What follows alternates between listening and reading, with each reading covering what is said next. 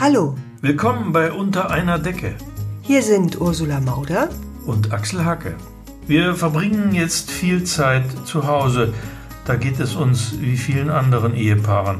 Was das für unser Leben bedeutet, darüber reden wir. Heute reden wir darüber, dass es für dich nicht immer ein Vergnügen war, mit der Paola in meinen Texten identifiziert zu werden. Genau, wie schön, dass das jetzt endlich mal zur Sprache kommt. Naja, äh, von mir ist jetzt nicht sein müssen. Das passt schon so. Außerdem klären wir ja auch noch die Frage, wer der Pessimist und wer der Optimist ist in unserer Beziehung. Stimmt, damit fangen wir an. Aber wer von uns ist jetzt der Optimist und wer die Pessimistin? wer die Pessimistin? Ja, das ist eine frühe Festlegung. Aber Für mich schön langsam von dir gedisst hier. Warum? Nicht nur hier, sondern grundsätzlich. Ja, Grund- ja, ich merke, es, grundsätzlich? zehrt, ja, es zehrt schon etwas an den Nerven. grundsä grundsätzlich ist immer ein schlechtes Thema. Wer ist die Pessimistin? Äh, Das ist ja schon, impliziert ja schon, aber ich gebe es zu, ich bin natürlich, obwohl ich weiß gar nicht. Ja, das weiß ich eben auch nicht so genau. Ich bin gar nicht so sicher. Ich ich bin gar nicht so wirklich? sicher. Das ist Äh, wie so ein Narrativ. Das ist wie so ein Etikett, das mir anhängt. Aber ich weiß gar nicht, ob das stimmt. Also ich glaube ja, dass der wirkliche Pessimist bin ich. Ja, du bist sowieso ein wahnsinniger Pessimist. Ja, also du kannst mich ja mit deinem Pessimismus in die ach, in den Orkus der Verzweiflung stürzen, von einem Moment auf den anderen. Ja, ich versuche auch wirklich an, an mir zu arbeiten, weil ich äh, natürlich auch gelernt habe, dass es dem eigenen Leben ganz gut tut, wenn man äh, versucht, äh, darauf zu schauen, dass es vielleicht doch gut gehen könnte und dass es ja auch noch oft oder in unserem Leben eigentlich immer gut gegangen ist und das hilft mir manchmal auch. Aber ich komme von so einem äh, grundsätzlichen Glauben an den Untergang, komme ich, komme ich nur schwer weg. Das ist mir in die Wiege gelegt worden. Äh, Ich glaube, das liegt wie so vieles an, an meinen Eltern. Ja, genau. Super. ja. Nein, aber die haben natürlich Du schon kannst es also natürlich so frei von der Leber weg immer sagen, ja? diese Kriegsgeneration. Weil, weil deine äh, Eltern sind ja auch schon lange gestorben. Ja, das natürlich kann ich das sagen, aber ich sag's halt auch so, wie es ist, weil Mhm. ich gemerkt habe in meinem Leben, dass es das Einzige ist, was hilft, wenn man sagt, wie es ist. Die hatten natürlich schon so aus dem Krieg mitgebracht einen, einen Glauben daran, dass das vielleicht doch nicht gut geht und dass, dass, wenn es nicht gut geht, dass es dann auch gleich richtig bergab geht. Ja.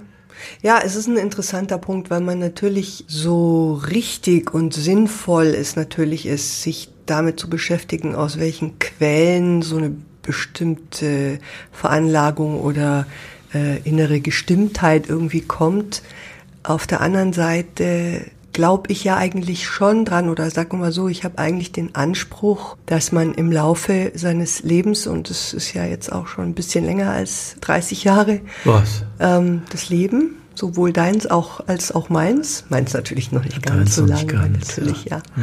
Ja, ich habe schon den Anspruch, dass man das eigentlich bewältigen sollte. Aber ich spüre natürlich auch und spüre es bei mir und auch natürlich bei allen Menschen, die ich so intim kenne, dass ich das teilen kann, dass manche Dinge, die dich geprägt haben, die hast du halt immer dabei. die Dinge, die man da mitbekommen hat auf den Weg, die, die behält man, aber man kann natürlich lernen, mit ihnen anders umzugehen und den Anspruch habe ich natürlich an mich auch, dass ich, äh, dass ich lerne, damit anders umzugehen und ich denke auch in dieser Situation, also manchmal bin ich ja wirklich eigentlich von mir selber erstaunt, muss ich schon ehrlich sagen, wie, Worüber?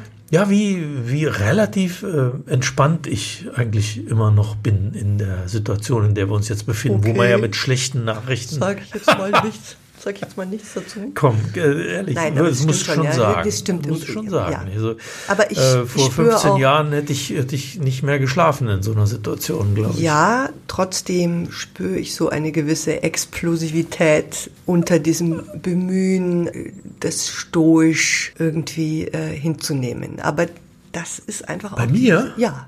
Ah, ja, ich glaube, das ist aber nicht jetzt speziell meine Eigenheit. Ich glaube, dass.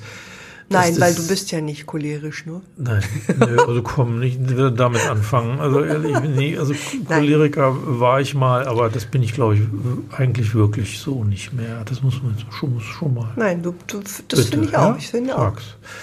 Also mhm. das Schöne am Pessimismus ist ja, dass man, äh, dass man oft überrascht wird, dass es doch gut gegangen ist. Das ist ja sowas äh, wahnsinnig Erholsames, was mein Leben auch immer so begleitet, weil ich immer gedacht habe, ich werde das nicht schaffen, äh, ich kriege das nicht geschrieben äh, und dann habe ich es irgendwie doch geschafft und das war immer ganz schön.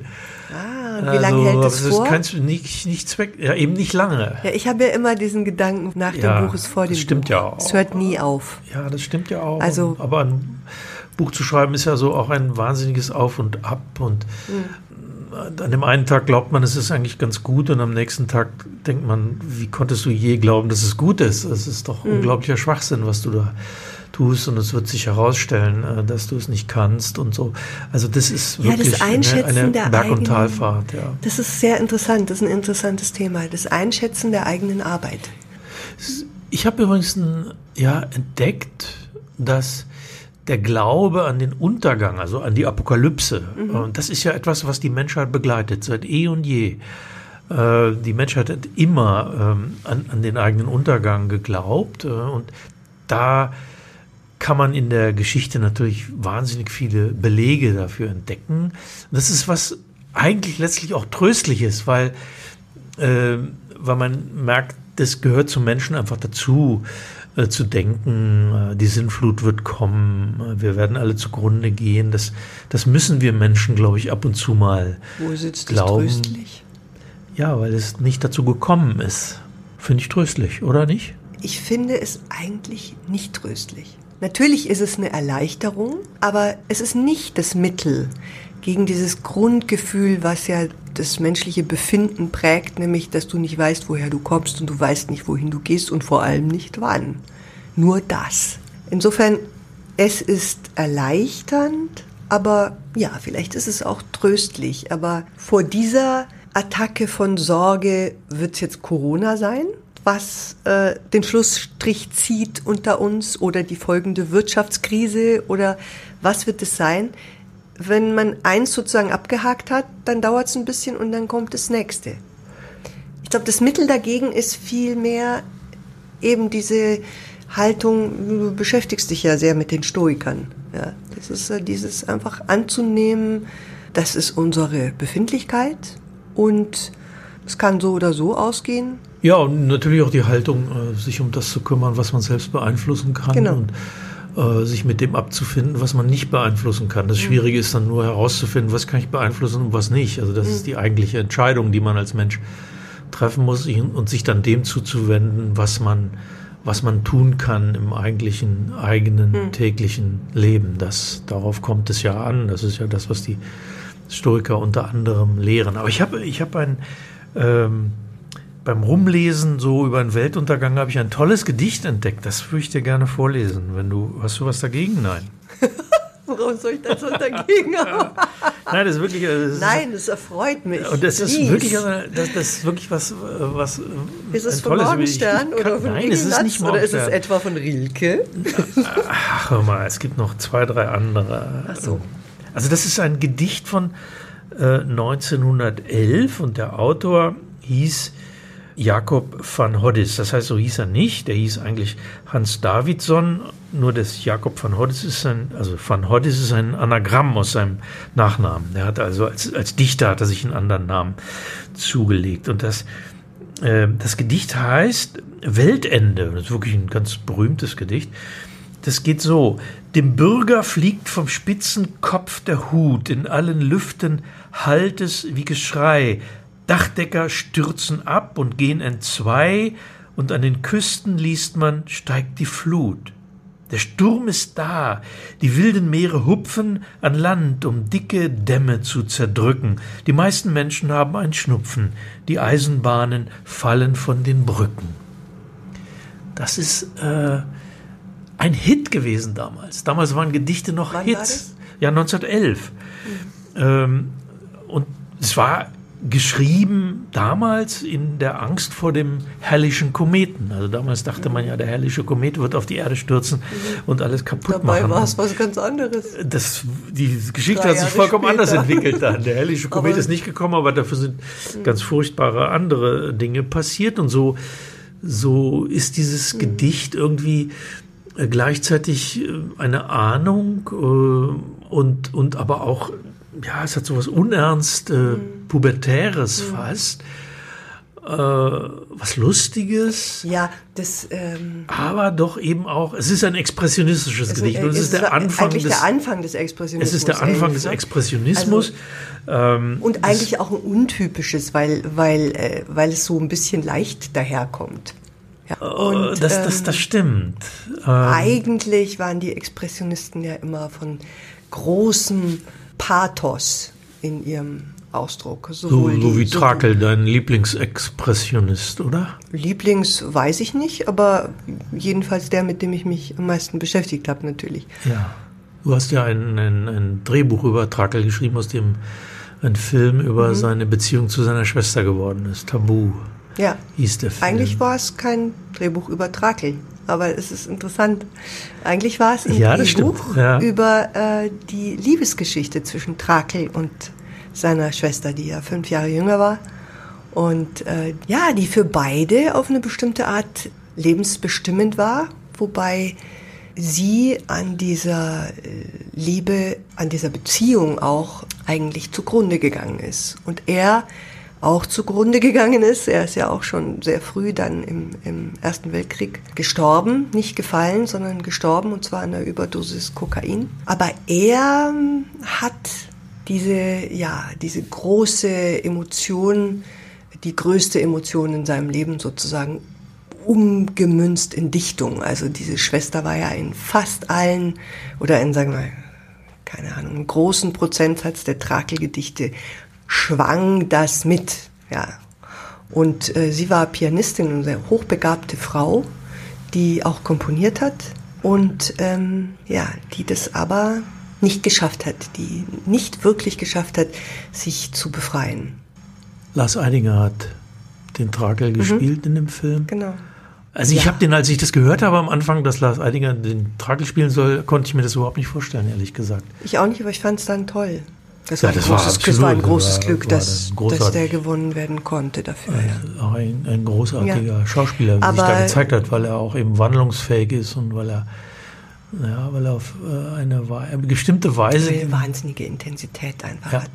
Äh, mir ging nur was, mir ging nur was anderes im Kopf rum, weil natürlich hat dieses Gedicht von dem äh, Jakob von Hoddis sowas ja fast heiteres irgendwie, mhm. was komisches auch und eigentlich auch was Unbegreifliches, warum es die Menschen damals so beschäftigt hat. Die Menschen haben sich das wirklich vorgesagt, die haben sich das äh, das war ein Hit. Äh, in den Cafés haben, haben die Leute äh, von diesem Gedicht gesprochen, einfach weil es eine Tür aufgemacht hat, glaube ich. Eine Tür gegen das Spießertum, gegen die eingefrorenen mm. Gefühle mm, mm. der Bürger, dass da, dass man da plötzlich anders umgehen konnte mit der Sprache, dass man anders sich ausdrücken konnte mit den eigenen Gefühlen. Das hat glaube ich, etwas, etwas geöffnet äh, damals. Übrigens war der Jakob von Hoddes, äh, der war ein Großneffe, glaube ich, von Friederike Kempner. Sagt ihr das noch was?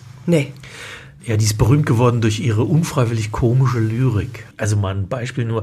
Willst gelangen du zum Ziele wohlverdienten Preis gewinnen, muss der Schweiß herunterrinnen von der Decke bis zur Diele. Äh, das, äh, damit ist sie sehr bekannt geworden. So mhm. bekannt, dass ähm, der Alfred Kerr, der berühmte Literaturkritiker in der Weimarer Republik, seinen Namen änderte. Der hieß nämlich eigentlich Alfred Kempner. So. Und, ähm, und weil man ihn immer eine Verwandtschaft zu der Friederike Kempner mhm. angedichtet hat, die aber nicht bestand, also er war nicht verwandt. Mit ihr hat er dann irgendwann seinen Namen in Alfred äh, Kerr geändert. Mhm. Mhm. Und äh, Witzli Putzli sei vergeben, alle Poesie ist rein. Das ist auch ein Friederike Kempner Zeile. Ich bin ergriffen. Ich merke es deutlich. Aber von ja. Friederike Kempner führt der Weg äh, sehr schnell äh, zu meinen Texten. ähm, ich habe mal ein, eine Kolumne geschrieben über Optimisten und Pessimisten. Die werde ich jetzt mal vorlesen, wenn es ja. recht ist, oder? Super. Die Menschheit besteht aus Optimisten und Pessimisten, aus solchen, die das Leben leicht und aus solchen, die es schwer nehmen. Und unsere Ehe besteht aus Paola und mir. lass uns ins Kino gehen, sagt Paola. Gibt eh keinen guten Film, sage ich. Bestimmt gibt es einen guten Film, sagt sie. Schaut ins Kinoprogramm, sucht einen Film aus, ruft im Kino an, bestellt Karten. Dann fahren wir los mit dem Auto. 500 Meter vor dem Kino sehe ich einen Parkplatz, halte an, lege den Rückwärtsgang ein und was machst du denn? fragt Paola. Parken, sage ich. Das Kino ist erst da hinten, sagt sie. Aber da hinten, wo das Kino ist, finden wir vielleicht keinen Parkplatz, sage ich. Woher willst du das wissen? sagt sie. Fahr erst mal hin. Und dann ist da nichts und dieser Parkplatz hier ist vielleicht auch weg, sage ich. Entschuldigung, ich soll von hier zu Fuß bis zum Kino latschen, sagt sie. Ist es wahr, dass du mir sagen willst, dass ich von hier zu Fuß zum Kino latschen soll? Die paar Meter, sage ich. Was ist dabei? Ein kleiner Spaziergang. Ein Spaziergang in dieser Gegend, höhnt sie? Findest du es nicht furchtbar spießig, selbst so ein kleines Abenteuer, so ein winziges Wagnis zu scheuen wie dieses, dass wir eventuell vor dem Kino keinen Parkplatz finden? Du findest also, dass ich ein mutloser, spießiger Waschlappen bin, sage ich? Nein, aber du bist immer so pessimistisch, sagt sie. Jetzt fahr nach vorn zum Kino, da wird schon ein Parkplatz sein. Pessimismus ist angeboren, sage ich, biege aus der Parklücke wieder aus und fahre Richtung Kino. Dagegen kann man nichts tun. Erst neulich habe ich von einer Harvard-Studie gelesen. Pessimistengehirne schütten nicht genug von einer bestimmten Anti-Angst-Chemikalie aus. Deshalb ist ihr Nervensystem unruhiger und sie müssen immer das Schlimmste fürchten. Ja, aber dann weißt du doch, woher alles kommt und musst dich nicht sorgen, sagt sie. Siehst du, sage ich, vor dem Kino ist kein Parkplatz. Weil wir da vorn so viel Zeit mit deinem Pessimismus vertrödelt haben, sagt Paola. Immerhin hätten wir dort parken können, sage ich. Jetzt kommen wir wahrscheinlich zu spät, um die Karten abzuholen. Man muss sie eine halbe Stunde vor Filmbeginn abholen. Dann steige ich schon mal aus und hole sie, während du einen Parkplatz suchst, sagt sie. Ach so, sage ich. Madame lassen sich vorfahren und ihr spießig pessimistischer Chauffeurstrottel darf durch die City irren. Jetzt hab dich nicht so, sagt sie. Wozu bist du ein Mann? Sie steigt oh aus Gott. und ich. Also, ich glaube, ich muss glaube ich, muss den Raum verlassen. Warum? okay. Mhm. Schließ mal weiter, bitte. Lies einfach weiter, ja. Wir du bekommst recht später. am Schluss. Du bekommst recht. Sie steigt aus und ich fahre weiter, biege rechts ab und links und links und rechts und rechts nirgends eine Parklücke. Komme zu dem Parkplatz von vorhin, da steht nun jemand, schreie wütend im Auto herum, fahre weiter und weiter und parke schließlich weit entfernt vom Kino, gehe eiligen Schrittes zurück, komme schwitzend an, vor dem Eingang wartet Paola. Ich habe einen Parkplatz gesucht, zische ich. Aber hier ist einer, sagt sie und zeigt auf eine Parklücke, die tatsächlich vor dem Kino gerade frei wird. Ich bin durch die Stadt gezockelt, sage ich, weil du den Platz vorhin nicht nehmen wolltest. Dass du dich immer so ärgerst, sagt sie, ist nicht gut für deine Gesundheit. Sie nimmt mich in den Arm und sagt, nimm das Leben leichter. Ach, sage ich. Gefällt dir nicht? Ja, es gibt eben auch viele Texte, die du geschrieben hast, die ähm, sehr, sehr weit weg sind von, von der Wirklichkeit. Ich finde ganz schön ja. an der Geschichte, dass beide Recht bekommen. Ich merke, ich hätte was anderes lesen sollen. in Wirklichkeit. Was ist in, in Wirklichkeit? In Wirklichkeit wäre es natürlich so, dass äh, schon der allererste Satz, den du da der weiblichen äh, Hauptfigur in den Mund legst, zu einem rotglühenden äh, Feuerball gef geführt hätte, der eigentlich nur noch dadurch. Äh ja, also man merkt, dass ich mich doch in vielen Kolumnen sehr weit äh, vom wirklichen Leben äh, entfernt mhm. habe und äh, meine mhm. Fantasie. Was allerdings richtig ist, dass, dass ich nicht gerne zu Fuß gehe. Es ist natürlich so, wenn es mit mir gar nichts zu tun hätte, dann würde ich jetzt einfach, dann hätte ich natürlich auch keine Einstellung dazu, ja. Dann würde ich den Text neutraler betrachten und äh, aber das kann ich so natürlich nicht, weil ich genau mit diesen Dingen natürlich konfrontiert worden bin. Genau das echt Hast du sowas? Würdest du sowas sagen? Würdest du dich so verhalten wie so? Äh, äh, ja, nee, vor allem ja? das. Also ich, also ich meine, das ist was, was ich ständig gehört habe. Und ja. das ist Natürlich, äh, manchmal kannst du das so ähm, ab, äh, so shrug it off, äh, manchmal aber eben auch nicht, ja. Nein, da muss ich dir ganz ehrlich sagen, das ist was, das wofür ich dir außerordentlich dankbar bin, dass du das sozusagen äh, mitgemacht hast, ja. Diese, diese, diese Situationen oft auch, in denen äh, wir irgendwo reingekommen sind und, äh, und es dann hieß, ach, Sie sind also Paola.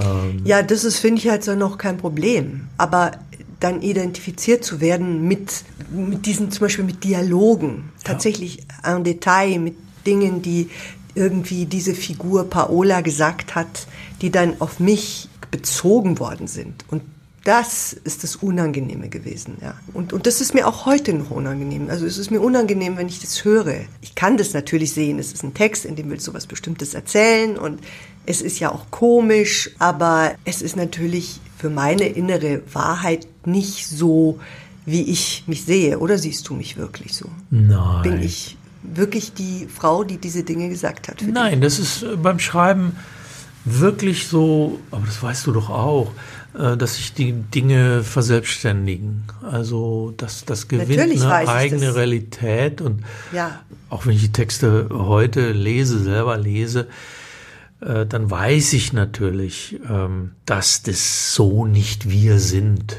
Gott sei Dank gab es sehr, sehr, sehr, sehr viele Texte, die ich wirklich sehr geliebt habe und die ich auch heute noch im Nachhinein, wenn du die vorliest oder wenn ich sie mal wieder lese oder was auch immer, äh, so wie wir neulich gesagt haben, dass es wie so ein Album ist, was sich aufmacht und, und man erinnert sich an die Realität und wie sie wirklich war, durch dieses Kunstprodukt, was draus geworden ist. Und das ist tatsächlich eine der Kolumnen, eine der wenigen Kolumnen, wo es so gewesen ist, dass mich äh, Freundinnen angerufen haben, gesagt haben, sag mal, wie machst du das eigentlich? Wie hältst du das eigentlich aus? Du mir gar nicht gesagt damals. Nö, gibt ein paar Sachen, die ich dir nicht sage. Echt wahr? Ah, gut, okay. Ja, schwierig. Äh, ein schwieriger Moment. Ja, na, wieso ähm, schwieriger Moment? Schwieriger ähm, Moment. Lass uns einen Song von dir hören. Hm, interessant, ähm, ja, wir können ein Lied hören über Rache. ja. Ja, das passt zum Das Thema. passt doch gerade zur Stimmung hier. es passt auch der, äh, es passt äh, auch der Titel ganz gut. Der, ähm, genau, ich dachte, wir hören heute Death's No Cure. Ja, schön. Ja, da geht es, äh, eigentlich geht es eben darum, dass, naja, das heißt, so viel wie der Tod ist auch keine Lösung. Und es ist die Aufforderung dazu, eine Lösung im Leben zu finden für Dinge, die vielleicht auf den ersten Moment unlösbar scheinen. Und dann am Ende zeigt sich, es geht doch. Also Death's No Cure.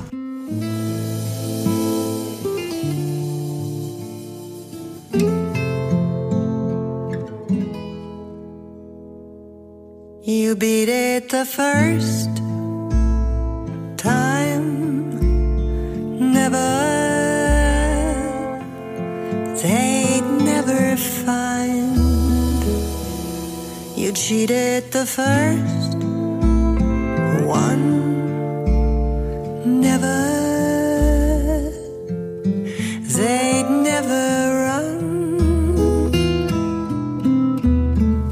life takes a turn you you don't understand,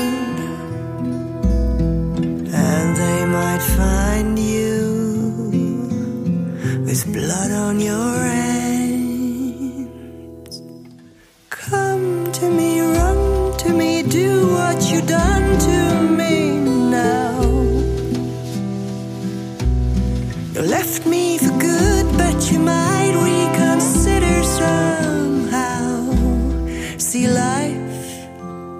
Is kind, the gods won't mind.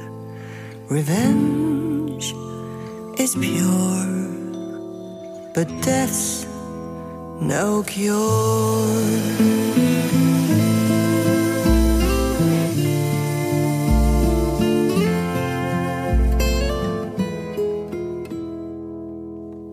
The troubles you came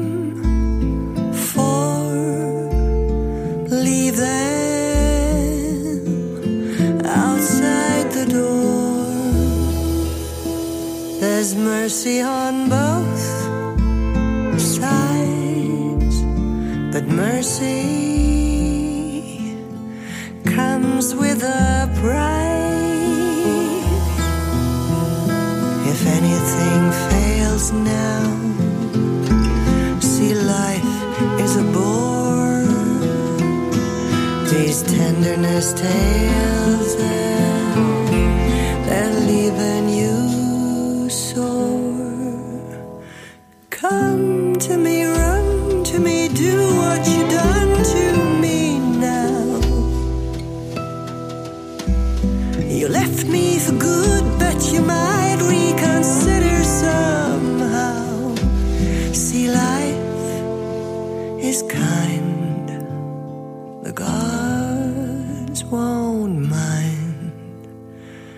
Revenge is pure, but death no cure. Ich würde gerne mal, ich würde gerne mal wissen, wie, was mir wirklich ein Rätsel ist. Wie, wie, wie, wie, wie schreibst du sowas? Wie, in, äh, in welcher Stimmung, in welcher, was, wie, wie machst du das? Ja, das ist schon so. Man nimmt schon die Stimmung auf, ne? Also ich finde, das ist beim, ja, das ist aber immer, wenn du, wenn du irgendwas, egal ob du schreibst oder einen Song schreibst oder ob ich jetzt eine Drehbuchszene schreibe oder ob du irgendeinen Text schreibst, natürlich, man nimmt auch die innere Verfassung, in der man ist, mit rein in den Text. Das ist schon richtig. Und, und das ist so der Impuls, das ist so der Impuls, so die ersten Akkorde, die du hörst, wenn du, wenn du anfängst rumzuspielen auf deinem Instrument und ähm, das erste Gefühl, was da kommt, äh, das nimmst du und dann spielt man, also ich spiele dann so rum, es macht ja jeder anders, ja. Ähm, ich spiele dann um dieses Gefühl rum, bis ich so eine Art irgend, irgendwie eine Hookline habe, wo ich sage, ah, das ist es, was das Ganze tatsächlich auch übersetzt in Worte. Aus den Worten, die sich darum dann um dieses Gefühl ranken, es ist so wie ein inneres Bild, ja, dass sich dann nach und nach wie aus Bausteinen dann äh, dieser Text zusammensetzt. Aber es geht aus von einem Gefühl, das sich einstellt, wenn man Musik macht oder wenn du Musik machst. Also wenn ein bisschen auf, auf, auf der Gitarre oder auf dem Klavier. Ich glaube schon. Ich glaube, man geht mit einem, mit einem Gefühl, was man an dem Tag mitbringt, rein in so einen Moment. Wenn man anfängt, meistens dauert es ja ein bisschen länger, also bis der Song dann ganz fertig ist und der Text ganz fertig ist, ist ja nicht alles in ein paar Stunden, äh, sondern äh, manchmal eben auch länger.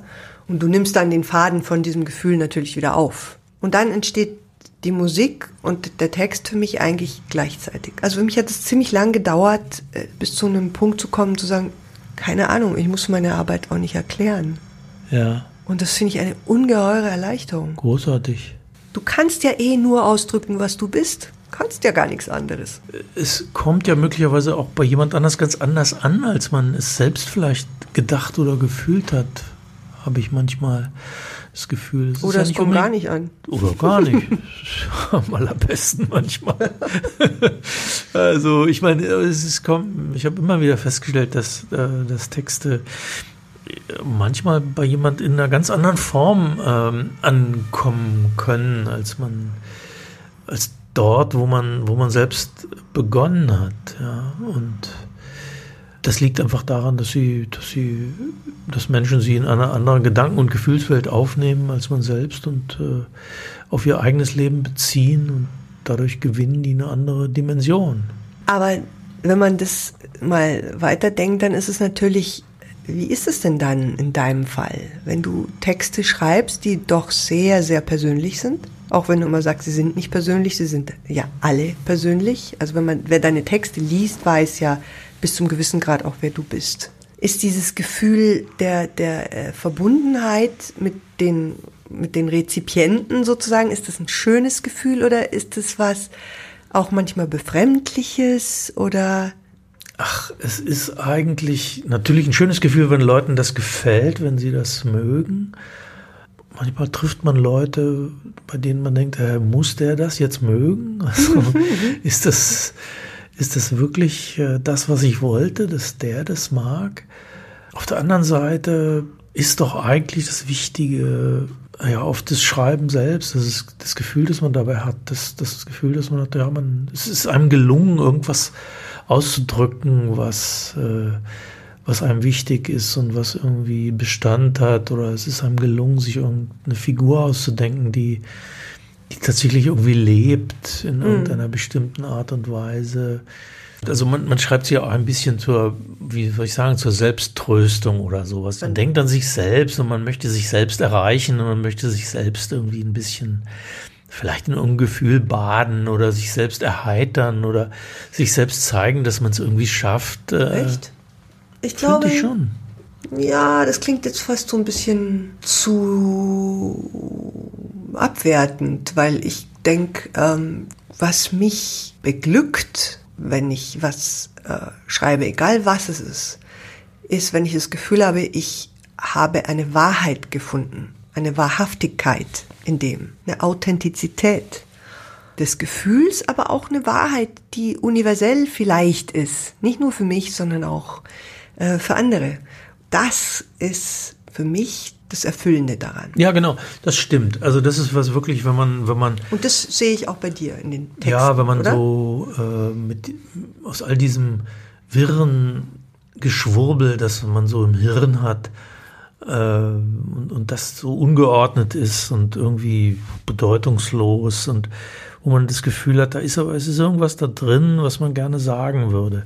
Also wenn man es geschafft hat, das sozusagen am Ende irgendwie zu destillieren. Genau, und, wenn du die Essenz äh, davon. Eine gewisse Essenz ja, davon zu schaffen genau. und das tatsächlich dann auch ausgedrückt hat. Und, ja. und, und wenn man das Gefühl hat, für sich selbst am Ende das Gefühl hat und wenn dieses Gefühl natürlich dann, wenn man auf der Bühne ist und es vorgetragen hat, wenn das bestätigt wird, dass andere das irgendwie auch so sehen mhm. äh, und auch so aufnehmen, das ist natürlich ein ganz schönes Gefühl. Mich erinnert das jetzt, weil du, weil du gerade gesagt hast, das, was da drin ist, ja, dass da was drin ist in diesem ganzen, wie hast du gesagt, Geschwurbel? Wirres Geschwurbel.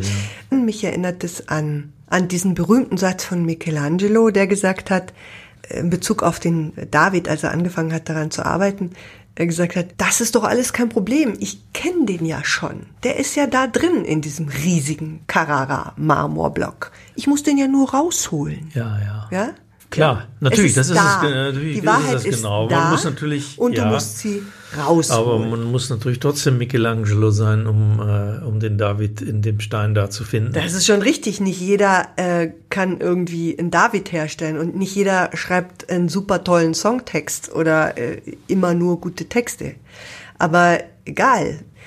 Ich glaube, jeder, der sowas macht, jeder, der irgendwie künstlerisch tätig ist, hat dieses Gefühl, in der gleichen Qualität. Egal, was die Qualität des Ergebnisses ist. Ja. ja das Gefühl ist das gleiche. Ich habe mal in, in einer, als Storylinerin gearbeitet, in, in einer Serie, bei einer Serie. Das war eine Soap. Mhm. Also wirklich äh, qualitativ. Ja. ja, jetzt war jetzt keine Hollywood-Produktion äh, oder eine Netflix-Produktion. Aber ich habe Leute vor ihrem Bildschirm sitzen sehen und weinen. Vor Glück vor Intensität ja. von Gefühl über das, was sie selbst gerade schreiben. Und ich will das gar nicht abwerten. Das mhm. war qualitativ. Waren wir natürlich, es war eine Soap, ja. Mhm. Und trotzdem. Das Phänomen der Selbstrührung. Und es schafft, ja. sich selber zum Weinen zu bringen beim Schreiben. Ja gut, aber ich will das nicht abwerten. Na ja, Nein, nee, man soll es nicht abwerten. Weil, weil in diesem Moment dieser Mensch seine Wahrheit gefunden hat. Er hat seine Wahrheit gefunden. Ob das jetzt eine universelle Wahrheit ist oder ob sie eine künstlerische Qualität besitzt, äh, was auch immer, das ist die nächste Frage. Aber für sich erstmal, für sich selbst genommen, hat dieser Moment für diesen Menschen diese Qualität. Ob ich jetzt sage, wenn ich die Wahrheit höre, oh mein Gott, äh, ist ja doch ein bisschen sehr simpel, ja? Oder was auch immer. Naja, es kann natürlich egal. auch eine unerhörte Sentimentalität sein und etwas, was. Oh, das ist super interessant. Jetzt haben wir das Thema für den nächsten Podcast. Sentimentalität. Ja, gut. Ja? Okay. Okay. In diesem wir. Sinne, wir äh, hören uns dann später. Bis dahin. Ciao. Oh.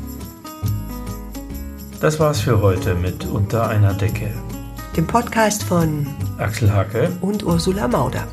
Dieser Podcast wurde produziert von der Looping Group. Wenn Sie uns gern zugehört haben und vielleicht auch das nächste Mal dabei sein wollen, dann abonnieren Sie uns einfach. Weitere Informationen erhalten Sie auf den Websites axelhacke.de oder ursulamauder.de oder looping.group. Danke und bis zum nächsten Mal. Okay. Wie Nachrichtensprecher. ja, ich würde es nochmal sagen. Ohne Nachrichtensprecher. Wer macht das erste? Du? Nee, ich, ne? Mir wurscht. Okay, dann soll ich meinen Satz noch einmal. Jetzt sagst du deinen Satz nur mal. Wir. Oh Gott. Oh. Ha, Deine Desinfektionssprecher. letzten Geräusche. Ja, psch. Das Genau, reicht. das reicht. Das reichen, das reichen. Let's go.